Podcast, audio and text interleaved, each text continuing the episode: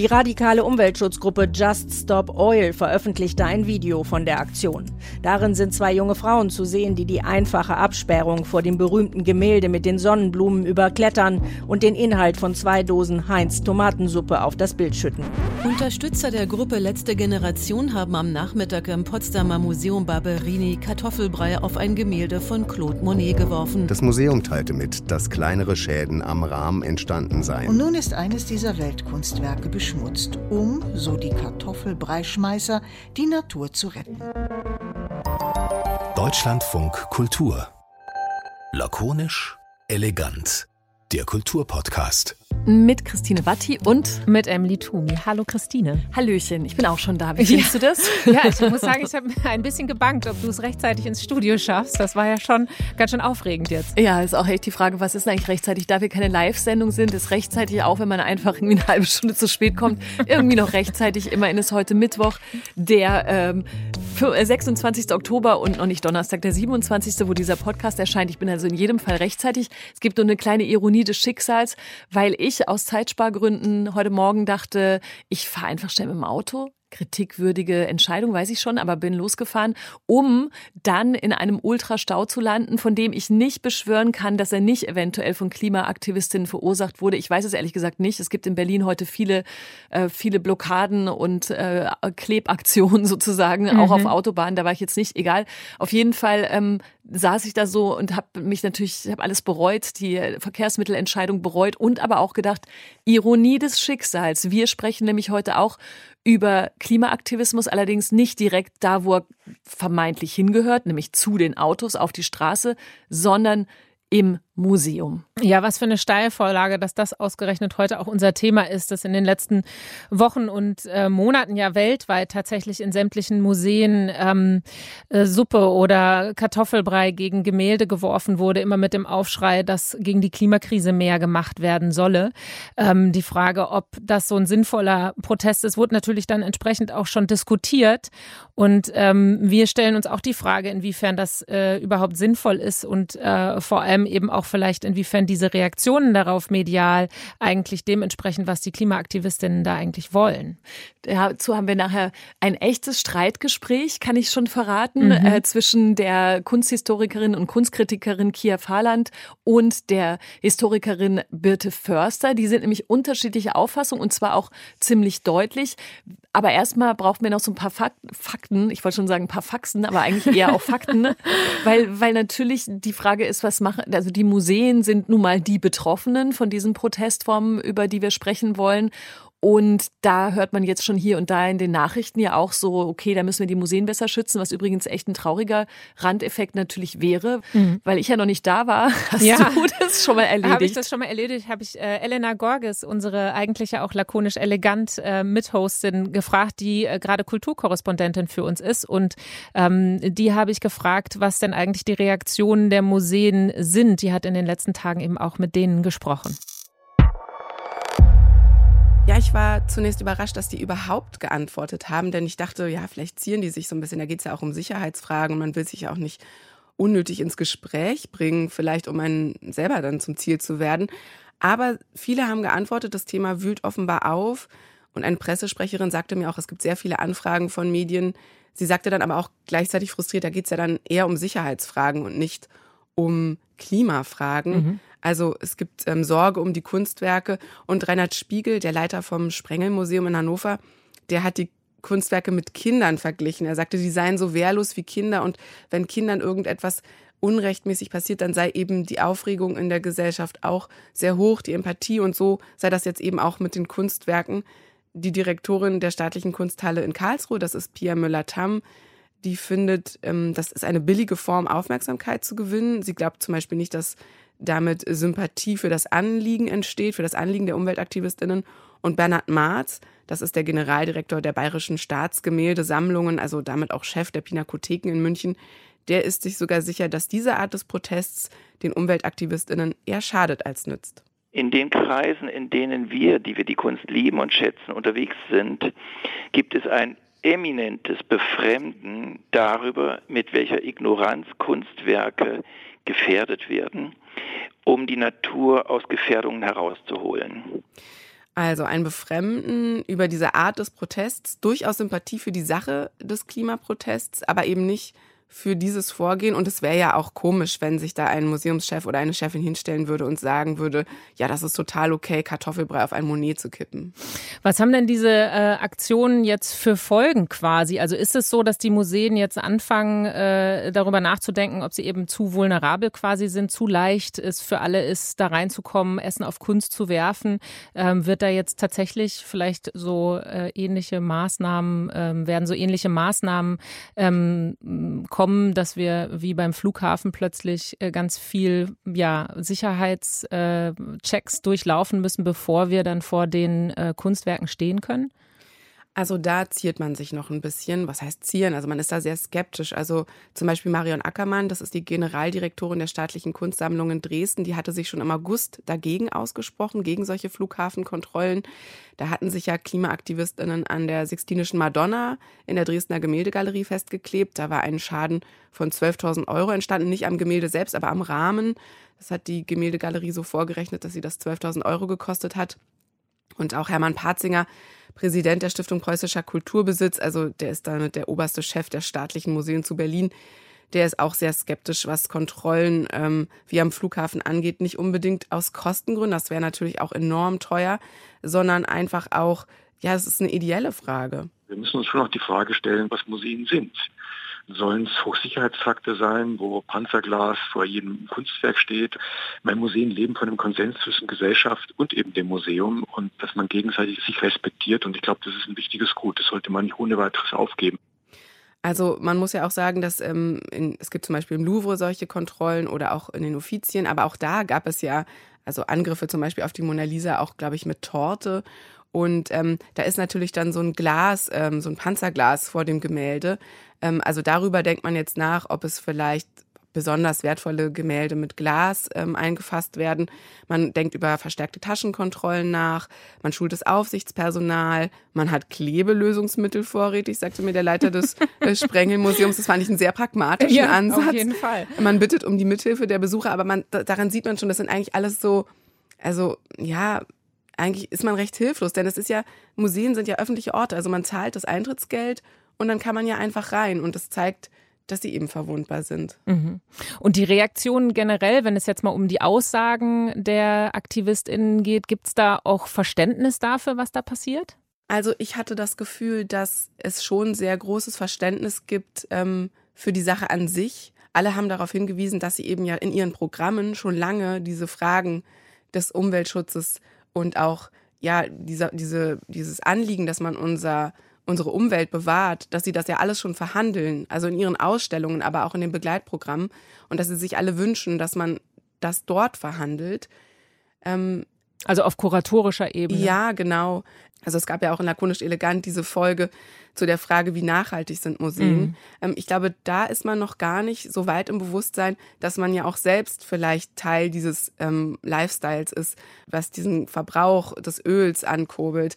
Andererseits muss man auch sagen, dass die KlimaaktivistInnen das ja auch gar nicht an die Museen herantragen. Also man kann schwer in die Diskussion gehen, weil sie diese Gemälde einfach nur für die Aufmerksamkeit nutzen, aber ja gar nicht die Museen an sich anprangern. Das heißt, für die Museumsdirektoren ist es auch schwierig, an der Stelle zu sagen, ja, wir gehen jetzt in die Diskussion. Also sie sind betroffen von dieser Art des äh, Protests, aber mehr als zu sagen, hey Leute, so geht's nicht, können sie eigentlich gar nicht machen.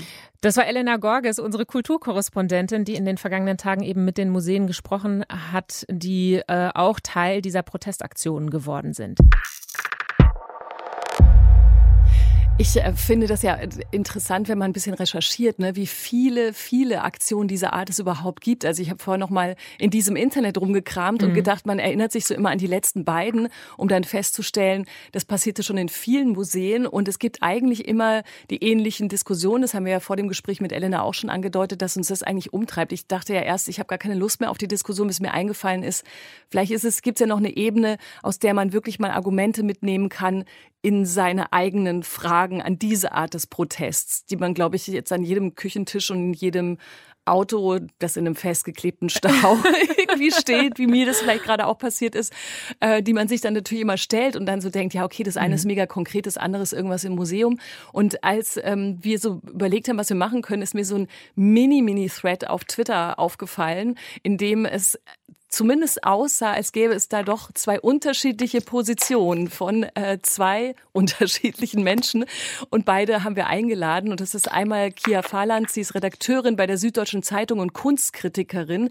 Herzlich willkommen, schön, dass Sie da sind. Hallo, ich freue mich auch da zu sein diskutiert haben Sie auf Twitter mit äh, Birte Förster. Sie ist Historikerin an der Uni Bielefeld und äh, wir freuen uns sehr, dass auch Sie heute dabei sind. Hallo Birte Förster. Hallo, ich freue mich auch sehr. Jetzt machen wir das wie in so einer richtigen Talkshow. Sie steigen beide ein mit so einem Einf äh, Anfangsstatement. Eigentlich hätten wir das natürlich so einspielen müssen. So wäre es nämlich richtig behaart, aber fair oder so, wo man schon vorher weiß, wer sagt eigentlich was.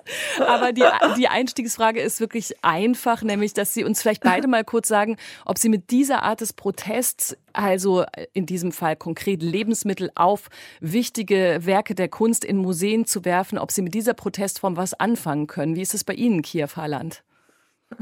Ja, ich bin Kunsthistorikerin. Ich habe mich damit natürlich erstmal unwohl gefühlt mit, mit diesem Protest. Und ich denke auch, ähm, die AktivistInnen stellen die falsche Frage. Also sie haben das ja alles unter die Frage gestellt, was ist wichtiger, Kunst oder Leben?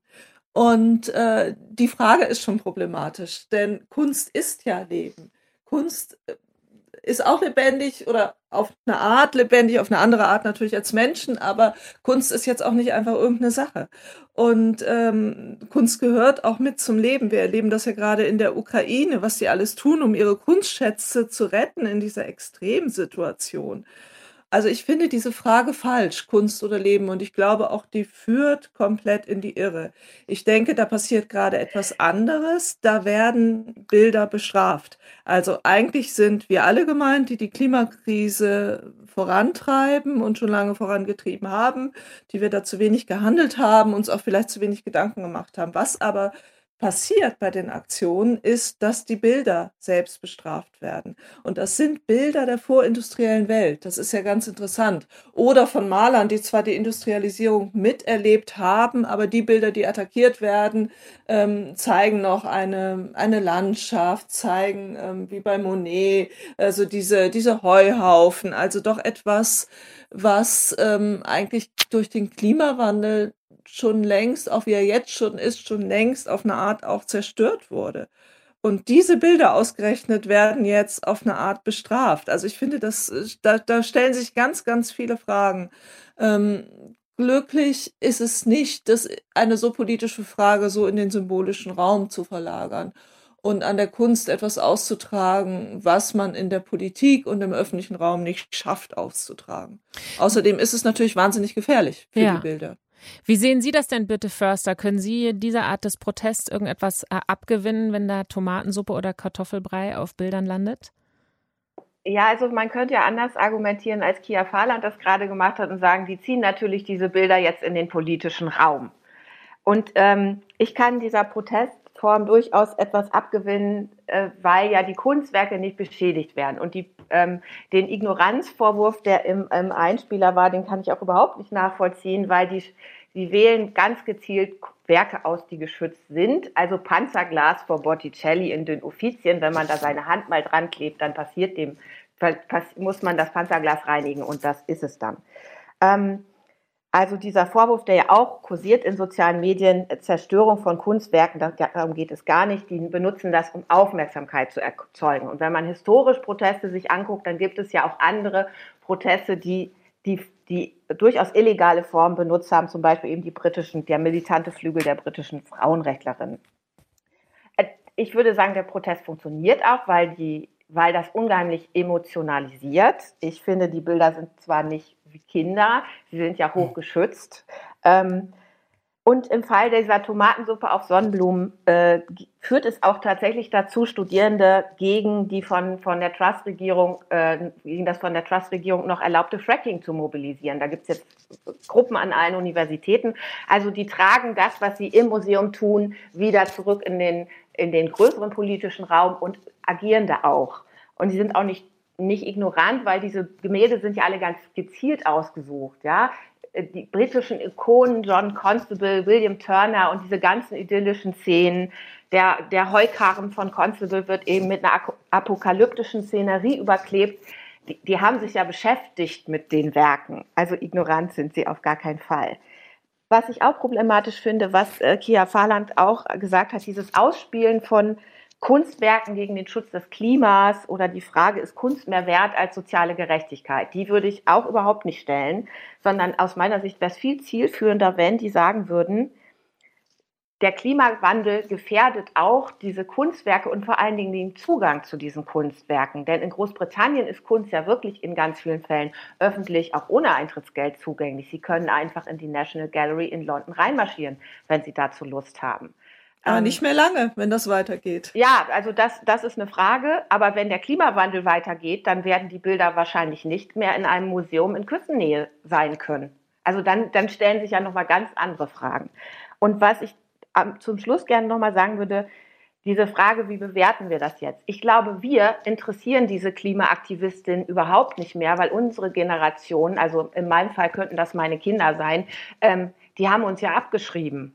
Wir sind ja die, die diese ganze Misere jahrelang mit verursacht haben und nicht verhindert. Und die die, die gucken nicht da, danach, ob das Herrn Parzfinger gefällt oder mir. Die gucken danach, äh, wie können sie Menschen in ihrer Altersgruppe für ihr Anliegen mobilisieren. Und im britischen Fall funktioniert das. Und ich würde Großbritannien auch nochmal unterscheiden wollen von Deutschland, weil es da sehr viel schwerer ist, für junge Menschen im politischen Raum überhaupt agieren zu können. Ich denke schon, dass wir damit auch gemeint sind, dass es auch gegen alle Generationen, die älter als 25 sind, geht. Aber statt diese direkt zu attackieren, werden halt stellvertretend die Bilder attackiert. Ich denke auch, die Bilder werden noch kann noch passieren, noch nicht zerstört, aber sie werden bestraft für etwas, für was diese Bilder überhaupt nichts können.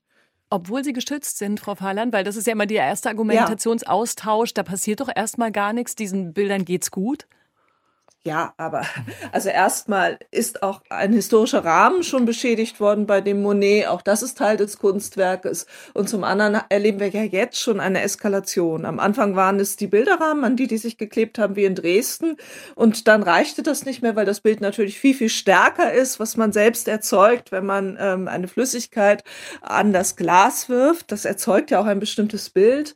Und dann waren es eben die, die Würfe mit den Suppen. Und was passiert als nächstes? Ist, selbst wenn die letzte Generation ähm, nicht auf andere Bilder losgeht. Also bei sowas gibt es immer Nachahmungstäter. Also ich hoffe, es passiert nicht, aber natürlich ist das sehr, sehr gut möglich. Und sehr viel, sie können nicht alle Bilder hinter Glas hängen. Es ist auch nicht gut, weil man sieht einfach weniger, wenn ein Bild hinter Glas ist. Und die Bilder, die nicht hinter Glas hängen, sind dann eben vielleicht nicht die ganz, ganz teuren, sondern die anderen, die sollen die dann vulnerabel sein. Also ich finde das ganz gefährlich, wenn man erstmal damit anfängt, weiß man nicht, wohin das noch führt. Können Sie denn was damit anfangen, Kia Fahrland, dass äh, es bei der Bildauswahl durchaus darum geht, äh, auch einen bestimmten, eine bestimmte Aussage zu treffen? Also ich fand schon, dass beispielsweise diese Aktion, ein äh, Bild zu überkleben und zu zeigen, wie die Landschaft dann aussähe, äh, wenn sie durch äh, Industrie zerstört ist, äh, hat ja schon auch nochmal äh, eine Art von Aussage, die durchaus eben mit dem Bild auch zu tun hat. Das sagte ich ja vorhin. Also ich finde sehr, sehr interessant, welche Bilder die eigentlich auswählen. Und sie wählen ja nicht die Zeitgenossen aus, sondern sie wählen Bilder aus der vorindustriellen Welt aus. Und äh, sie bilden, wählen Bilder aus, mit denen sie sich eigentlich solidarisieren müssten, anstatt sie, sie zu attackieren. Also ein Beispiel hier in München hängt äh, der bethlehemitische Kindermord von Rubens. Das zeigt, wie eine Gruppe von Müttern wirklich aufbegehrt gegen das, gegen das Unrecht, was da passiert wird gegen den Mord an ihren Kindern und wie die beißen und auch also zu gewaltsamem Widerstand greifen und um sich schlagen, um diese Kinder zu schützen. Ähm, das Bild ist natürlich genau aus diesem Widerstandsmoment ausgewählt worden, aber es ist doch sehr paradox, dann gerade dieses Bild zu attackieren. Oder jetzt ähm, bei Monet, das zeigt, ja nicht, ist ja nicht eines der Bilder, die die beginnende Industrialisierung zeigen, was Monet auch gemalt hat, sondern sie zeigen eben eigentlich die, die alte Welt, wie sie vorher war, vor der Industrialisierung und damit natürlich auch vor den Klimaschäden, die waren ja alle erst später. Dieses Bild wird jetzt ausgesucht. Also das ist schon sehr, sehr interessant, dass sie ausgerechnet diese Bilder nehmen und diese Bilder stellvertretend bestrafen ähm, und sich damit ja auch eigentlich um Bilder bringen, die eine historische Distanz aufmachen zu dem, wie wir heute leben und ähm, die eigentlich auch das zeigen, was äh, die KlimaaktivistInnen ja selbst bewahren möchten. Also da sind, glaube ich, ganz, ganz viele Paradoxien hin. Das heißt, die denken schon, natürlich denken die nach und mhm. überlegen sich das genau. Das ist nicht einfach eine Horde Vandalen. Ähm, aber was tun sie da eigentlich genau? Und ähm, ich glaube, sie bestrafen diese Bilder. Diese Frage, die ja immer sich um diese Diskussion rankt, ist, wen soll das eigentlich ganz genau ansprechen? Ne? Und ähm, wenn Sie das jetzt so analysieren, äh, Frau Fahrland, dann denkt man ja, ah, da ist ja, das ist eigentlich ja ganz, also so nochmal mehrschichtig und dann doch ähm, durchdacht, als man vielleicht denken könnte, wenn man keinen Zugang zu den Werken hat und einfach nur das Social Media äh, Video sieht. Und wir reden jetzt drüber im Kulturpodcast. Das ist bestimmt für die Bewegung auch erstmal ein ganz gutes Zeichen, dass wir die Ebenen finden und suchen und so weiter und das äh, auseinandernehmen. Aber trotzdem ist ja die Frage, an wen geht denn genau dieser Protest? Weil ich dachte gestern irgendwann, ja, warum, äh, oder vielleicht kommt es ja noch, oder ich äh, streue jetzt Ideen in die Welt, aber warum wird, wird sich nicht an großen Kinoleinwänden festgeklebt? Ne? Warum genau in diesem Kunst- und Kulturkontext? Ähm, Birte Förster, das ist doch vielleicht wirklich spannend zu gucken, wo geht denn dieser Protest hin? Wo er erstmal nicht so recht was mit dem Anliegen zu tun zu haben scheint. Wenn man sich auf die Straße klebt, ist klar, man will die Autos anhalten und die sollen da nicht sein. Aber hier geht es ja über Bande und ausgerechnet im Museum. Für wen? Also ich würde gerne noch mal zurückkommen auf diese Frage, die bestrafen Kunstwerke. Also mhm. das würde ich absolut negieren, weil die, wenn Sie an die Aktion in der Coulthard Gallery in London denken, da haben Sie sich an das äh, äh, Pfirsichbäume in Blüte geklebt von Van Gogh und haben sofort gesagt, wir wollen hier eigentlich nicht sein wir machen das hier, weil wir so verzweifelt sind und die jungen Menschen artikulieren eine große Angst vor ihrer Zukunft. Und deswegen glaube ich auch nicht, dass wir, also wir sind nicht diejenigen, von denen sie Solidarität erwarten, weil wir von uns erwarten die die gar nicht mehr. Und ich glaube, Großbritannien unterscheidet sich auch deshalb nochmal von Deutschland, weil ja durch dieses ähm, das Wahlrecht, wie es da ist, ähm, also sie wählen nur einen Direktkandidaten, da können sie ihr Leben lang Grün wählen und trotzdem kommt immer der Tory-Minister ins, ins Parlament, äh, der, der, der Tory-Abgeordnete ins Parlament und ihre Stimme hat keine Abbildung. Das heißt, anders als in Deutschland, wo die Fridays for Future ja durchaus bei den Grünen Druck machen können und das ja auch tun, diese Möglichkeit gibt es nicht. Dann haben wir im Sommer die Situation, dass massenweise Strände gesperrt worden sind in Großbritannien, weil die britische Regierung schon 2015 erlaubt hat, dass man Abwässer einfach in die Nordsee leiten kann. Und dann war noch eben die Trust-Regierung, also die ja so viel kaputtgeschlagen hat innerhalb von wenigen Wochen, das muss man erstmal hinkriegen, die eben Fracking erlaubt hat. Und in dem Moment ist ja auch diese, ist diese nächste Eskalationsstufe gekommen, eben die Bilder nicht mehr sich an die Bilder oder die Rahmen zu kleben, sondern die Bilder direkt nochmal mit was zu bewerfen ich glaube, dass es tatsächlich Ausdruck der Verzweiflung dieser, dieser jungen Menschen ist, die ähm, sagen, wir, wir nehmen jetzt jedes Mittel wahr, um Aufmerksamkeit zu erzeugen.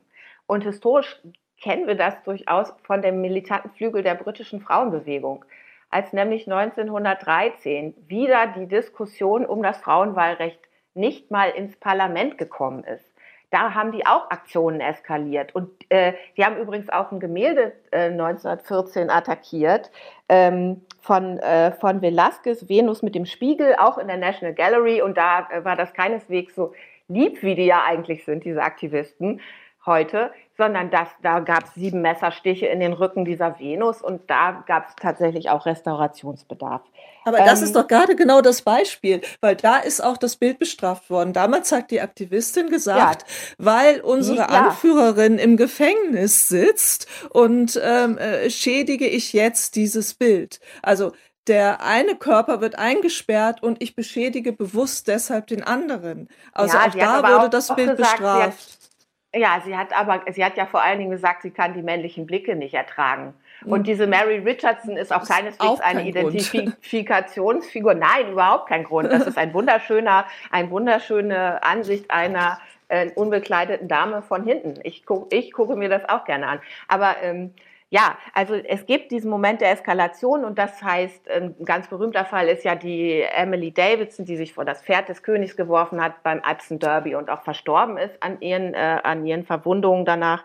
Ähm, es gab äh, Brandanschläge auf den Landsitz von Lloyd George, es gab Briefbomben, Ja, es gab Bombenattentate. Golfplätze Ja, verwüstet so, worden, so. alles. Genau, und das ist ja auch durchaus umstritten in der Forschung, ob das übrigens äh, der Sache bei- äh, zu, sozusagen, ob das nicht das Wahlrecht für Frauen eher dann noch weiter verschleppt hat, das dann ja zumindest in Ansätzen, also für 80 Prozent ungefähr Mhm. 1918 kommt. So, ähm, aber was, woran es mir jetzt eigentlich gelegen ist, sozusagen, die sind an einem Punkt, da sind die so verzweifelt, da denken die, diese 50 Jahre Frauenrechtsbewegung, die die da schon auf dem Buckel hatten, das reicht jetzt nicht mehr. Und es ist ja auch nur ein schmaler Teil der britischen Frauenbewegung, wichtig zu wissen.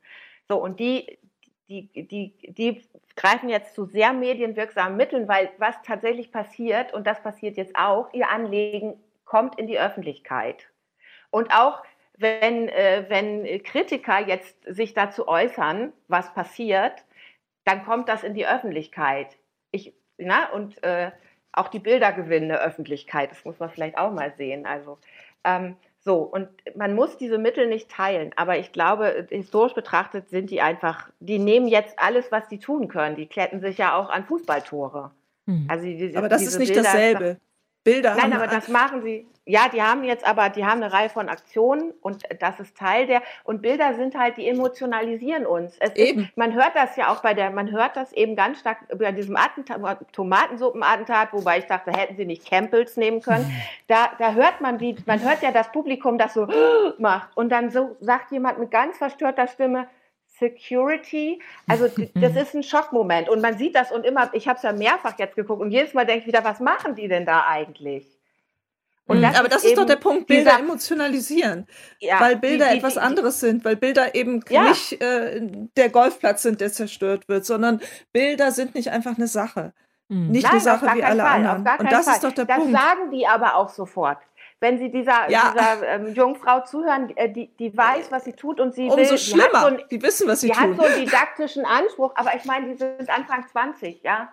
Ähm, Ja, aber äh, umso schlimmer, die wissen es, natürlich wissen sie es genau. Die Ja. Miriam Hermann studiert Diese- Jura. Natürlich wissen sie es und sie wissen auch, dass Kunst etwas anderes ist. Etwas anderes als alle Ja. Dinge. Denn wir schreiben der Kunst ein Eigenleben zu und Kunst ähm, entfaltet dieses Eigenleben auch. Also was der ähm, Museumsdirektor aus Hannover sagte, das sind, ist wie wenn man, wenn man Kindern etwas antut. Das ist Erstmal klingt es überzogen, aber wenn man nochmal drüber nachdenkt, ist das nicht ganz falsch. Ein Angriff ja, aber auf sie Kunst wählen ja ist etwas ungeschützt. Die, diese Werke, die sie auswählen, sind nicht ungeschützt. Aber sie spielen ja mit der Zerstörung. Das sagt ja die, die Miriam Hermann selbst. Wenn man auch nur dran denken könnte, das Bild sei beschädigt worden. Damit wird ja gespielt. Mit dem Moment, ich verletze die Kunst. Und ich zerstöre da etwas, was nicht einfach nur ein Ding ist, sondern was Kunst ist. Und äh, da kommt man eben rein in eine, in die sehr komplexe auch Geschichte von Bildbestrafung und Bilderstürmerei. Ähm, Und ich glaube, dass Kunst tatsächlich einen hohen emotionalen Wert hat. Und natürlich ist es so, genau, ich fand den Punkt sehr, sehr wichtig, Birte Fürster, den Sie da gesagt haben mit der Aufmerksamkeit. Ähm, Sie erreichen mit Kunst, eben weil es keine Sache wie jede andere ist, eine ganz andere mediale Aufmerksamkeit. Da ist dieser Schockmoment, der ganz, ganz emotional ist. Und das äh, geht ja nicht nur Kunsthistorikern so, sondern auch ähm, allen anderen. Ähm, und natürlich ist es ein Problem. Wir als Medien bedienen ja auch diese Aufmerksamkeit mit. Wir hier reden jetzt auch über diese Aktion und nicht über, über ähm, als das Kanzleramt irgendwie angesprüht wurde oder andere Sachen. Und damit führt man natürlich auch, trägt man wieder dazu bei, dass diese Aktionen auch wieder äh, vermutlich häufiger vorkommen, weil sie einfach stärkere Bilder erzeugen und äh, mehr Aufmerksamkeit erzeugen. Also wir sind da schon auch Teil des Problems. Ähm, und ich glaube, es ist kein Zufall, dass gerade Kunst angegriffen wird. Trotzdem Ja, ist es nicht das ist richtig. dieser Moment der, nein, es ist dieser Moment der Vulnerabilität, ja. Und ja, aber dann sollte man doch nicht sowas reden- Wichtiges wie diese Bilder gerade gefährden. Ja, aber was mache ich, wenn mir bevorsteht, dass Fracking erlaubt ist? Auf einer Insel, die natürlich nochmal ganz anders vulnerabel ist als wir hier in Mitteleuropa. also ja, nicht noch zur Zerstörung na, der Reflexionsmöglichkeiten beitragen. Also ja, aber sie zerstören doch paradox. nicht. Sie zerstören doch nicht. Das, aber sie bestrafen.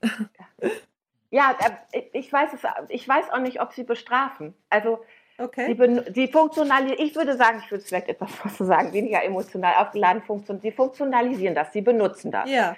Und das kann man durchaus hinterfragen. Ja, das, äh, das finde ich auch schwierig. Vor allen Dingen mit dem, was Sie am Anfang gesagt haben, Kia Fahlan. Diese, dieses Gegeneinanderspielen ist Kunst mehr wert als das Leben. Das ist die absolut falsche Frage. Da würde ich Ihnen vollkommen zustimmen. Ja, sondern wie bewahren wir das, was vulnerabel ist? Sowohl das Kunstwerk als auch das Klima. Und warum, warum sind wir bei Kunst so emotional angegriffen? Ja, wegen dieser Identität. Ja, im Grunde müssen wir hm. genauso reagieren beim Klima. Wenn ich Ihnen beiden zuhöre, habe ich das Gefühl, dass diese Proteste durchaus eine ziemlich große Wirkung haben, die vielleicht nicht Ihre Frage beantworten, warum wir nicht genauso emotional reagieren aufgrund äh, der, der Klimakrise, aber die ja durchaus quasi einen Anfang macht und eine Diskussion anstößt, die es eben bedarf und damit ja durchaus äh, ein Ziel schon erreicht. Äh, ist das jetzt eine Frage an mich? An, an Sie beide tatsächlich. Ja. Also, weil ne, ich, mhm. ich finde die Diskussion total mhm. spannend zu hören, weil ich äh, im Vorfeld, ähm, nachdem ich ganz viel darüber gelesen ja. habe und die, die Medienreaktionen, ähm, die ich gelesen habe, eigentlich vor allem äh, den Protest kritisiert haben und gesagt haben, äh, dass, dass sie damit eigentlich gar nichts erreichen und äh, dass, dass auch äh, die Wahl der Kunst äh, ähm, eine dumme Wahl ist, dass es ein eitler Protest ist, der eigentlich viel mehr so äh, sich darum dreht, dass die ähm, Aktivisten, äh, ja, dass, dass sie, dass sie quasi ihren Willen durchdrücken, dass es sich mehr so ums Individuum dreht und gar nicht darum, ähm, was eigentlich verändert werden muss, um äh, gegen die Klimakrise was zu tun.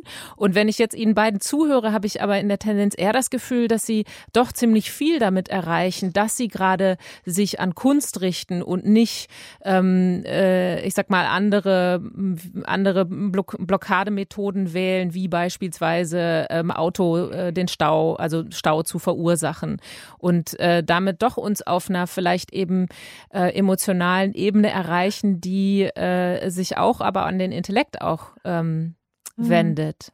Nein, das sehe ich anders. Ja. Also es wäre schön, wenn die Politik auf jede Gefährdung der Kunst so stark reagieren würde, wie sich das die Klimaaktivistinnen wünschen.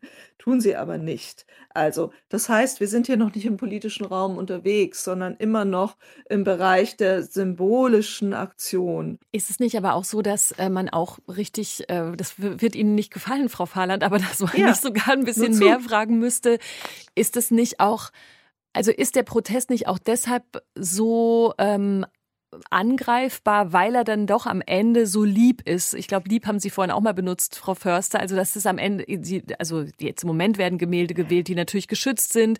Es werden dann nochmal die äh, Botschaften in den Raum gesagt. Es ist dann ein Social-Media-Video und meine Prognose ist ja, man kann jetzt eben nicht als nächstes dann Linseneintopf auf ein anderes Gemälde werfen. Also sozusagen diese, diese, diese Reihe hat sich dann irgendwann erschöpft und ist vielleicht deswegen knallt dann vielleicht auch gar nicht so, weil irgendwann klar ist, okay, das ist so ein Versuch, den man so ähm, kritisieren kann, wie das Frau Fahland macht und gleichzeitig aber auch alle anderen, die vielleicht auf der Seite der Klimaaktivistinnen stehen, sagen dann, na ja, das, das, das führt nicht so richtig zu irgendwas. Es bleibt möglicherweise dann auf eine komische Art und Weise wirkungslos, weil es höchstens zu solchen Feuilleton-Debatten führt, die wir gerade führen und die wir reden natürlich auch viel über den Wert der Kunst und äh, dass es eben kein Ding ist und so weiter, was wir ausgeführt haben. Also, dass wir dann doch zu weit wegtreten in der Bewertung des Protestes, als dass wir uns wirklich mit dem, mit dem Grund des Ganzen überhaupt beschäftigen. Ja, es ist der falsche Feind, den die sich suchen. Ja, aber ja, und da naja, ich, aber genau. ich meine, in, in, Großbritannien gibt es inzwischen 20 Hochschulgruppen, die sich gegen das, die gegen das Fracking arbeiten wollen. Und das, also diese Stop Oil, die machen ja, die, die machen ja noch ganz viele andere Sachen als, als diese eine Aktion. Also das, mhm. Ja, also die, die haben politisches Anliegen und sie haben offensichtlich Personen dafür geworben. Ähm, und deswegen kann ich auch nicht sagen, dass es nur, die benutzen einen symbolischen Akt, aber die haben eigentlich ein anderes Ziel. Es gibt eine große Empörung zum Teil in den sozialen Medien. Das sind aber Leute, die fanden auch blöd, dass Greta Thunberg die Schule geschwänzt hat. Die finden es blöd, wenn sich jemand an der Fußballtor kettet und die erzählen uns, die Freiheit ist dadurch gewahrt, dass man schnell auf Autobahnen mit dem Auto rumrasen kann. Ja? Und da muss man sich fragen, worum geht es denen eigentlich? Geht es um die Kunstwerke, dieser, dieser Empörer. Frau Fahland geht es natürlich um die Kunstwerke, die hat ja auch eine andere Form von Kritik. Also ich hoffe, Sie fühlen sich jetzt nicht angesprochen von mir, sondern um geht es also, geht es diesen Empörern, die sagen, die sind alle dumm, geht es ihnen um die Kunstwerke oder geht es darum, dass die eigentlich ihre sehr bequemen Wahrheiten mal in Frage stellen müssten? Dann gibt es ja auch ironische Kommentare. Also der Literaturwissenschaftler Johannes Franzen hat ja sehr schön da, äh, gefragt, welche Suppe passt am besten auf welches weltberühmte Kunstwerk. Da kommt so Rotkohl auf Das Rotkohl. hat mich erschreckt, diese ganzen ironischen Kommentare, muss ich sagen. Also ich habe, ja, aber Ironie ist ja natürlich auch eigentlich eher stabilisiert, das glaube ich eher ihre Haltung als äh, Unterstützung. Ja, aber die, diese Ironie gegen die Aktion, also die heißt so. ja auch, äh, man nimmt die Kunst gar nicht mehr, man erschrickt gar nicht mehr und man nimmt es gar nicht mehr als etwas wirklich Beschützenswertes wahr. Also wenn man Ach, das jetzt ja. zum Beispiel vergleicht mit den Greenpeace-Aktionen älterer Zeiten, der 80er ja. Jahre, die haben sich ja wirklich ähm, auch unter großer Lebensgefahr ähm, an, an den Ölstationen festgekettet und haben wirklich geguckt, dass sie da an die Ursachen des Problems kommen. Jetzt begeben ja. wir uns rein auf die symbolische Ebene. Also ich, ich halte das nicht, ich halte das nicht für einen Fortschritt, muss ich sagen. Ähm, auch deshalb, weil ich natürlich alarmiert bin aus Kenntnis der Geschichte der Bilderstürme, wo immer die Attacke gegen Kunst ganz, ganz nah an der Attacke gegen das Leben selbst war und oft gegeneinander ausgetauscht wurde. Und Wollen wir noch zwei Sätze aus Gefährlich, glaube ich. Sagen Sie noch mal zwei Sätze zu ja. den Bilder, Bilderstürmern. Einfach nur, ja. Da, damit wir das immer einordnen, damit klar ist, welcher Vergleich das eigentlich ist. Wo sehen Sie da die Parallelen und dass man es das ein bisschen äh, nachvollziehen kann. Ich sehe, äh, also ich denke nicht, dass das jetzt schon so weit ist, aber Attacken auf Kunstwerke und auf Bilder haben in der europäischen Geschichte eine, eine ganz lange Tradition und es passiert immer dann, wenn man eigentlich einen Menschen treffen will und stattdessen erstmal das Kunstwerk nimmt was aber so eine Art Warnung ist. Also so ähnlich wie wenn die Mafia einem schon mal die kurze, tote Katze erstmal vor, vor die Tür wirft, bevor sie vielleicht den eigenen Angehörigen angreift. Also das ist ganz, ganz nah an Attacken aufs Leben. Also dann werden üblicherweise Statuen verletzt, Nasen abgeschlagen, Köpfe abgeschlagen, also an Körperstrafen erinnert. Etwa während der französischen Reformation oder während der Reformationszeit ist das passiert. Und oft senkte das auch die, die Hemmschwelle gegen körperliche Attacken. Was Kön nicht heißt, dass ich denke, dass das jetzt passiert. Ja. Nur ist die Attacke auf die Kunst näher an einer Attacke auf den Menschen, als es eine Attacke auf irgendein anderes Ding, ein Porsche wäre oder so etwas. Hm die Zerstörung von Kunst ist mehr näher an der Zerstörung des, des Lebens, also der, der Menschen, ja. des Körpers. Frau Förster, würden Sie das, ich bin gerade tatsächlich stotter deshalb so rum, weil ich das ganz anders wahrgenommen habe bisher und tatsächlich das Symbolhafte gesehen habe und darüber nachgedacht habe, ob es an der richtigen Stelle passiert. Aber so weit habe ich überhaupt nicht gedacht, sondern da eher, ja, wie gesagt, fast eine liebe Besonnenheit trotzdem noch erkannt in dem, was die äh, Klimaaktivistinnen da tun, ob ich das jetzt befürworte oder nicht. Aber würden Sie denken, dass, dass man in die Richtung auch weiter schauen müsste, wenn man das historisch betrachtet, was aus solchen Protesten werden kann? Es, es gibt ja andere Formen der Bildattacke, eben die Bilderstürmerei, die Kia Fahrland erwähnt hat, oder auch das, was eben diese Suffragette Mary Richardson gemacht hat. Die ist wirklich mit einem Messer auf das Bild los. Und das war zerstört. Und die wollte, glaube ich, auch tatsächlich diese Frauenansicht zerstören, um sie den männlichen Blicken, die sie eben problematisch fand, was ja auch eine schwierige Haltung ist aus meiner Sicht zu entziehen. Oder denken Sie an, an Säureattentate auf Bilder, die es ja auch gibt.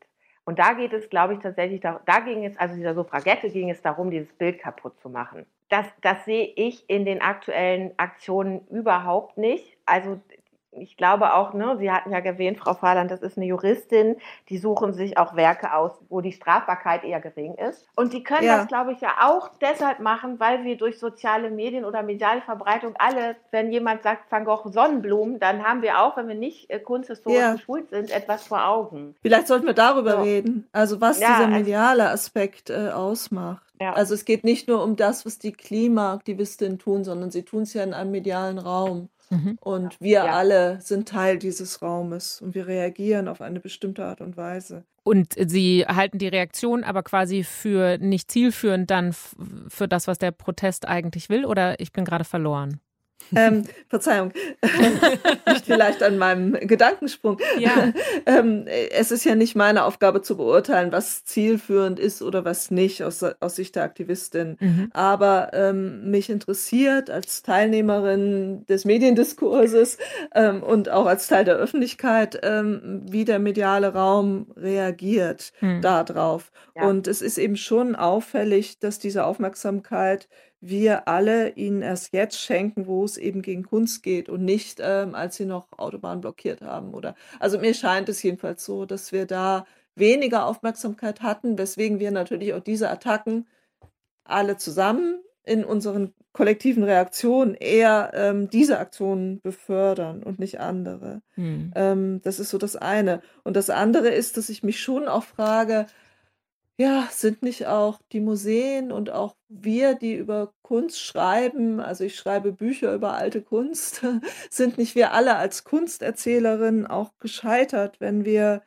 diesen Wert, diesen ideellen Wert der alten Kunst und ihrer Bilder so wenig haben vermitteln können. Nee, sie sind vielleicht genau nicht gescheitert. Man meint, das ja, zur Disposition genau. zu stellen, wissen Sie? Also ich ja, glaube also, auch. Aber da sind sie wirklich. Nein, überhaupt nicht gescheitert. Genau, sondern also, ganz im Gegenteil. Deswegen ist es überhaupt kennen diese, jung, diese jungen Leute in Anführungszeichen diese Werke, ja, und die wählen die ja aus, weil sie eben nicht gescheitert sind. Die nehmen doch Constable, weil das vermutlich in Großbritannien auch Schwulstoff ist, weil das eine nationale Ikone ist, weil sie darüber etwas wissen. Na, und nicht, weil sie ignorant ja. sind. Ja, und ja, ich meine, Constable, das ist Werke. doch eigentlich eine produktive Auseinandersetzung, dass man das quasi überklebt damit, wie es jetzt aussieht.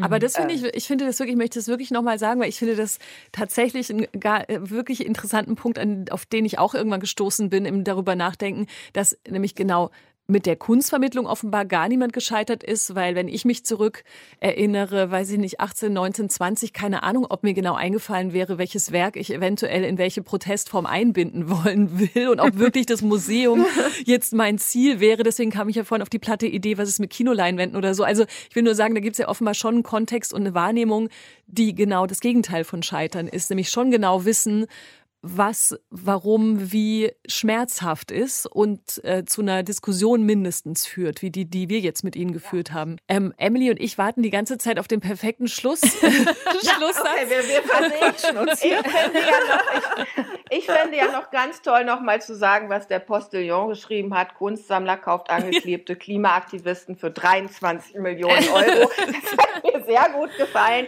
Was ja auch so ein bisschen natürlich die Begrenztheit, der, die sind begrenzt und vor allen Dingen, da muss politisch was passieren. Das ist auf jeden Fall ein Schlusswort, was wir nähen können. Dass es äh, das politisch auf jeden Fall mehr passieren muss. können wir uns einigen. Ja.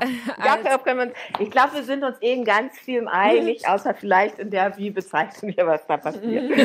vielen, vielen Dank auf jeden Fall an Sie beide, dass Sie äh, so leidenschaftlich mit uns heute diskutiert haben darüber, äh, ob diese Art von Protest äh, ein Ziel erreicht und äh, ob die Art, wie wir vielleicht auch darüber äh, diskutieren, noch zu hinterfragen ist.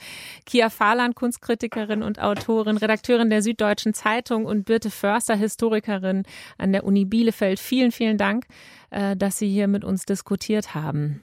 Herzlichen ja, Dank. Dank dafür. Große Spaß. Ja, sehr gerne. Und vielen Dank, Frau Fahrland. Ich fand es unheimlich interessant. Ja, danke, Birte Fürster und danke den beiden Moderatorinnen. Genau. Sehr gerne. Lakonisch Elegant kommt wieder in einer Woche und äh, wir bedanken uns natürlich wie immer beieinander. Danke, Emily. danke, Christine. Und danke, Hörerinnen und Hörer. Schön, dass, dass ihr dabei wart. Und bis bald. Bis dann. Tschüss. Tschüss. Tschüss. Deutschlandfunk Kultur. Unsere Podcasts in der DLF Audiothek und überall dort, wo es Podcasts gibt.